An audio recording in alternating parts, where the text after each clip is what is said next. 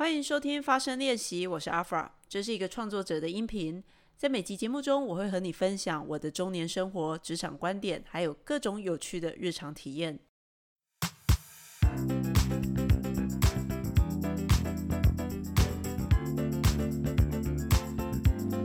欢迎收听发声练习，我是阿 fra。快过年了，不知道你们大家有没有提前去放假了？那今天呢，我想跟大家聊聊转念这件事情。那为什么我想聊转念呢？是因为最近我迷上了走路这件事情。那我会开始走路，我所谓的走路是真的，比如说出去一次就是走一个小时、一个半小时啊。把走路有点当做有氧运动，认真的去走的这种走路。那我会开始这样走路啊，是有原因的。因为我前阵子有一个朋友，我发现他变瘦了很多。那我就问说：“哎，你怎么会瘦那么多？以前听你常常有时候会在聊啊，我要减肥什么的，但是好像效果没有很好。可是我这次看到他，我就觉得好明显哦，瘦很多，而且比我之前我为了减重。”我还去见营养师，所以就花了钱 哈。然后效果，因为我是一个喜欢小小犯规的人，所以我常常呃几天的认真的减重，然后会有几天就开始偷吃。所以我的效果虽然整体有瘦下来，但是我觉得我瘦的效果没有这么的呃明显，这么的达标啊。那当然，我的营养师有时候也拿我没有办法，因为我就是有我的惰性，然后我有时候情绪一来，我就觉得啊，今天。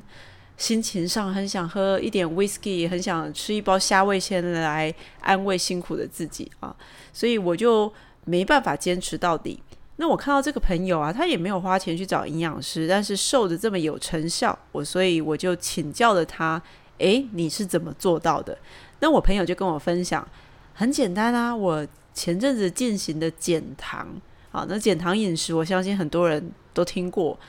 网络上也可以找到各式各样的资讯，所以我们就不多讲减糖怎么减哈。但是他呃蛮认真的执行了减糖这件事情。然后呢，他是个很喜欢运动的人，应该说他很喜欢走路，所以他就有时间他就会去。也许像最近天气其实蛮好的，对不对？冬天，然后天气比较凉爽，也没什么在下雨，他就会一天到晚去走路。所以走路就帮助他。更加的减肥是快更快速的啊，然后整个身形也比较 fit。那他就跟我说：“阿发，我跟你说，走路真的蛮有效的。”那我看过一篇文章，你知道日本人为什么其实这么瘦吗？除了跟他们的饮食有关，然后另外呢，日本上班族要挤电车，他们通勤的时间通常也蛮长的。那你想想看，哈，你在捷运上或坐电车，你手抓着那个拉环。然后你可能半小时四十分钟，你没有在，你没有坐下来，然后你就在那边跟着晃。其实你全身的核心是都在用力的。所以这篇文章就说，日本上班族某个程度也是因为他们坐电车的关系，所以你看他坐一趟电车 可能四十分钟一个小时，然后一天来回就一两个小时，两两甚至搞不好两三个小时，他都在训练他的核心。所以日本人蛮瘦的。那我听到这个，我就觉得，诶。OK，我平常也也是算会走路的人，那但是因为我走路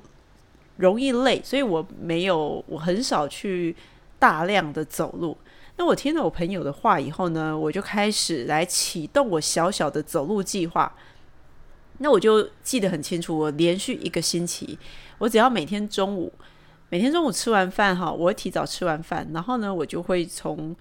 呃，同事都在午休休息，大家同事都去聚餐，那我就会自己从办公室离开，走到民生社区，然后就是逛一逛，然后甚至我的目标终点，我会给自己一个 reward 啊，给自己一个奖励，我就走到民生社区的非凡面包店，他们家的面包很好吃，我就会去去从公司走到那边啊，然后买一个我喜欢的面包，然后再从那边走回来，那这样一整个。过程大概三十分钟，那甚至如果有时候时间许可，我可能会走远一点，但这大概就是四十分钟。那除了中午休息的这三十分钟、四十分钟啊，我下班以后呢，我还会从办公室再走到捷运站。那我的办公室是在那个南京三明，那台北的南京三明捷运站。那我会怎么走呢？我有时候就会，呃，如果我要去运动练瑜伽，我就会从南京三明走走走走到。中山国中捷运站，好，那大概也是四十分钟的距离。那有时候呢，我要去做捷运啊，我我甚至就会从南京三明再走到松山机场，那也也是四五十分钟的距离，甚至到一个小时。那重点是我这样坚持，我几乎每天都走路，大概有一个小时哈，有时候甚至超过。那阵子我发现啊，诶，我真的变瘦了。但我所谓的变瘦，是我就算吃一些零食。吃东西吃多一点，我也不容易有胀气，或者是你就觉得全身塞住的感觉。所以，呃，那个星期实际的测试让我觉得哇，走路真是太棒了。然后刚好是天气的关系，冬天，所以我就会这个这个习惯启动了以后呢，我就继续维持，所以我就迷上了走路。那这件事情，你说，诶，跟转念有什么关系呢？有的。你看，我因为朋友，我想拥有他瘦身的成果，然后他跟我说了一个日本上班族坐电车没有在坐在那个椅子上啊，其实都是在练核心。我因为这个事情呢，我也开始去运动，然后我上班坐捷运的时候呢，我会刻意的站着，就是我没有一定要坐坐在椅子上。然后呢，加上实际测试的结果，我的确发现，哎，走路啊，就是定期的有氧。运动的确会帮助自己的新陈代谢，让身材比较好。所以这样子的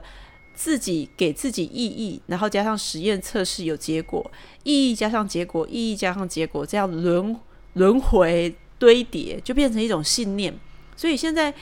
呃，走路习惯建立了以后啊，对我来说，去走路就是非常自然，就是每天几乎要干这件事情。可是呢？呃，大概是去年大概半年前吧，我们公司有个活动，就是有一个 App 叫 Walkie 啊。那 Walkie 就是你可以测试用 App 来记录你每天走了多少步数，然后那个这个 App 还可以记录就谁在里面，你加入什么群组，你的公司发起这个走路活动，你就可以看到你跟别人的成绩。那那时候呢，是我们公司人资部的活动啊，就发起这个活动，希望大家。透过走路来培养健康的生活习惯，可是呢，我所属的部门，我们新加坡老板，因为他是前特种部队出身的啊，那这个老板的管理风格就比较有点军队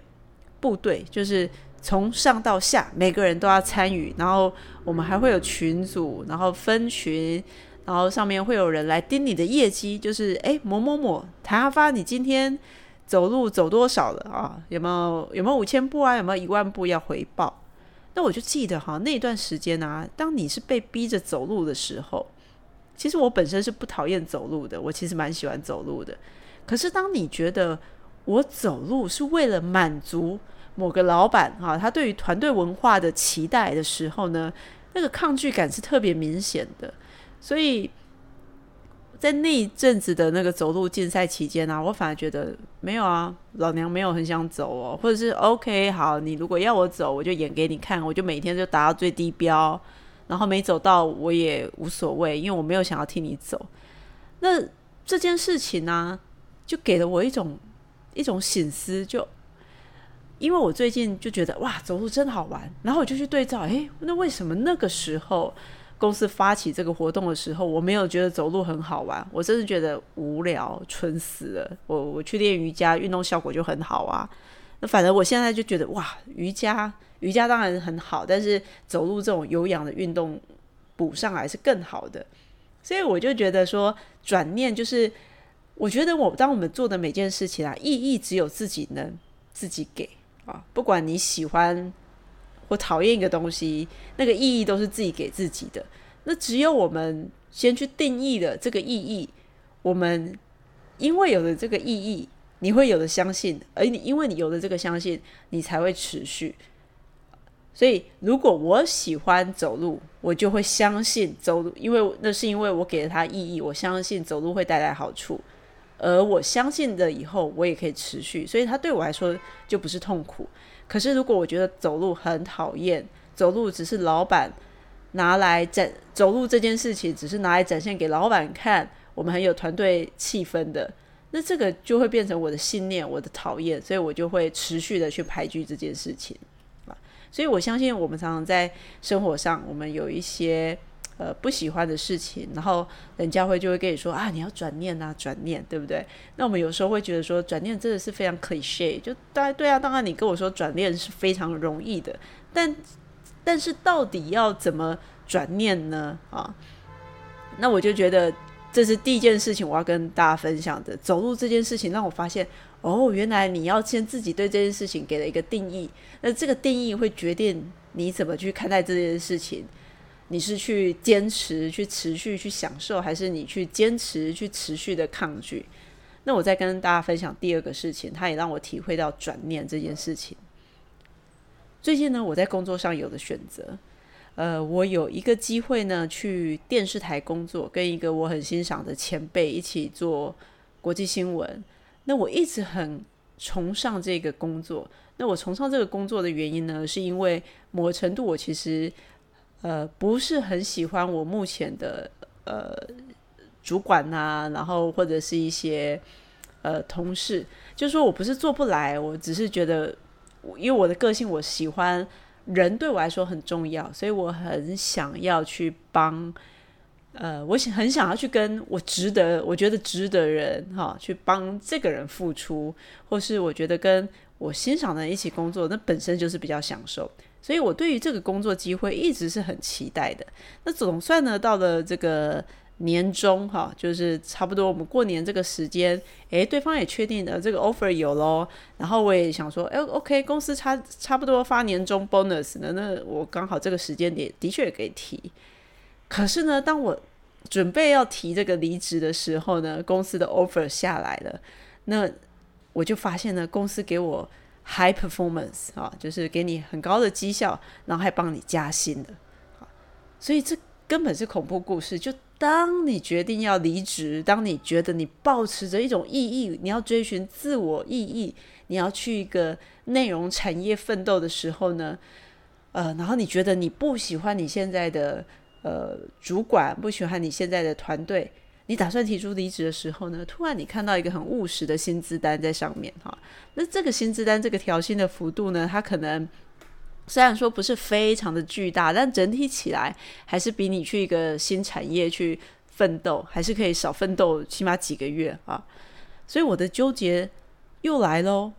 那我到底要不要换工作？所以当。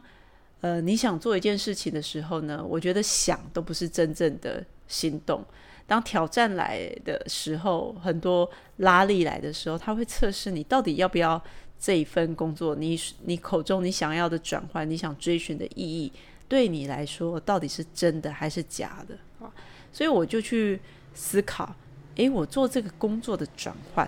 啊，我想去为这个前辈工作，然后想要跳到内容产业。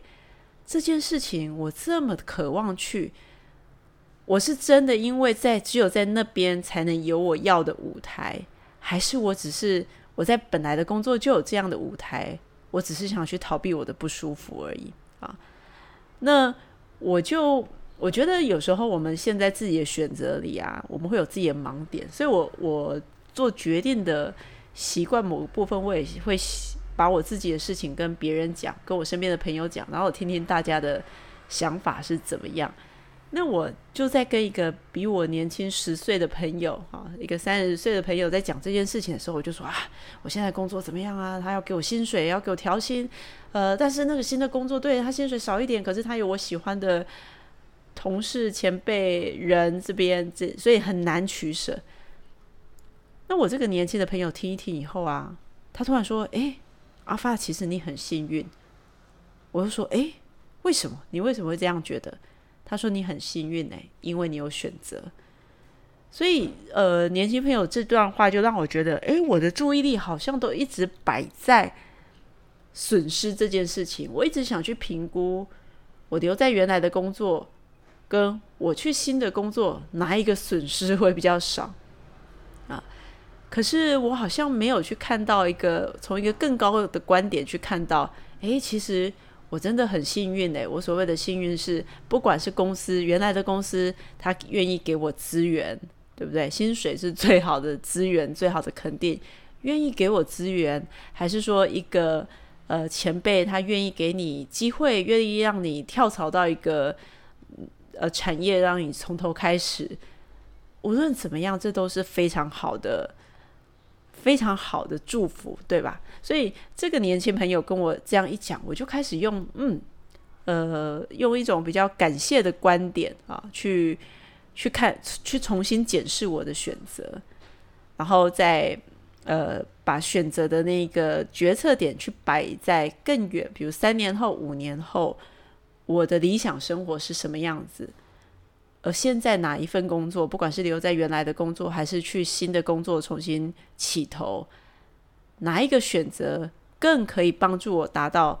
未来三年后、五年后我想去的地方？而这样想一想，把目标锁定在比较远的意义的时候呢，答案其实就蛮明显的。所以最后我选择留在原来的工作，因为我觉得我需要这样的资源、这样的时间的余裕去发展我想做的事情。那一样呢，我留在原来的工作，而我赋予它的意义是这个工作、这个新这个公司，还有很多真的对我蛮好的长官们，他们给了我资源，而这是提供给给我的礼物，我一定要好好善用它，让这些人事物来帮我忙。可是呢，以前我对我这份工作比较不开心的时候，我的定义是，呃，我在这边做着一个我没有百分之百喜欢的工作，然后我也觉得有一些中介主管啊，有一些北汽同事，我的注意力都摆在这边。可是当我开始去看我所拥有的这些资源、这些人事物，它到底。呃，带给我什么样正向的事情的时候，我发现我开始转念了，所以这份工作变得不是这么的讨厌。甚至当我用一种比较客观的态度去看我现在手边的工作的时候，我就会发现，其实我可以发挥的地方其实真的还蛮多的。只是我以前一直把焦点摆在那些我看不顺眼、我看不惯的事情上面，所以转念真的很重要。所以从刚才我跟大家分享的两个故事。那到底转念是什么呢？不管是走路，或者是选择工作，走路这件事情就是别人要你走，跟你自动自发走，你怎么去转念？而选择工作这件事情，就是一份同样是一份工作，你挑剔它，跟你欣赏它带给你资源的部分，它就会决定截然不同的意义。如果我们仔细的去感受，我觉得生活中好多的各式各样的人事物。特别是那些让我们阿杂的事情，会不会有时候我们换个角度来看，看见这个让你阿杂的人事物，它一定有相对应的正面的地方，它可能会有相对应的资源。而如果我们试着把我们的注意力，好像探照灯一样的打在这一些资源或是比较正向的事情上的时候呢，会不会我们看待这些人事物？的角度就完全不一样呢？会不会我们从原来很排斥走路，因为我不想为了他别人走，到我们发现，哎，走路就是一个这么对自己的运动健康很棒的一件事情，然后你开始乐此不疲啊！真的，走路 对于减肥是蛮有帮助的，这是我亲身实验发现的。如果换到以工作这件事情来说，会不会当我们开始将注意力不是摆在这些讨人厌的人事物上面，因为说真的，人多的地方就有北齐，到处都是，的确会有很多你看不顺眼的事情。可是，如果我们把焦点去摆在那一些我们做的很不错、做的很喜欢，然后那一些它会让我们快乐的一些机会事情上，我们是不是就能改变我们看待工作的角度，用一种更积极？或者是不要说用积极，用一种更平静、喜悦的方式去看待我们的每一天。所以这就是今天我想跟大家分享的。我开始练习发现的转念的威力，希望大家也可以找到你生活中目前也许让你这么不是太舒服的一件事情，或是一个人，然后开始去练习从不一样的角度去观察这个让你不舒服的人事物吧。这就是我今天想要跟大家分享的。如果你觉得发声练习这个节目有带给你一些帮助或启发，那很欢迎你帮我在 iTunes Store 上，或者是 Apple 或者 Spotify，不管你是用哪一个平台收听，欢迎你在上面打新评分，并且留言让我知道你的想法。谢谢你，那我们就下一集节目见喽。